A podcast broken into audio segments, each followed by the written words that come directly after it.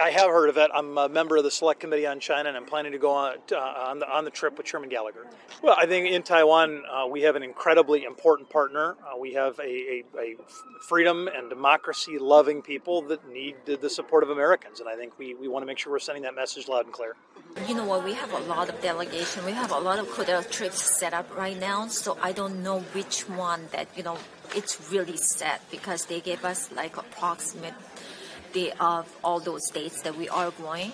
I was in Taiwan actually two years ago in December, so you know what? It was very much eye opening, and we really have to work together with our allies such as Taiwan, and we have to help Taiwan. Okay, thank you so much. Thank you. Thank you. Appreciate well, you know what? We just did uh, pass a bill for. Um, to double yeah, tax package has double taxation then when we are ending double taxation, that it's going to come up that a lot of manufacturings or those chip companies, and they're coming in because they're kind of like reluctant mm-hmm. because they have to pay taxes on not just United States but in Taiwan too.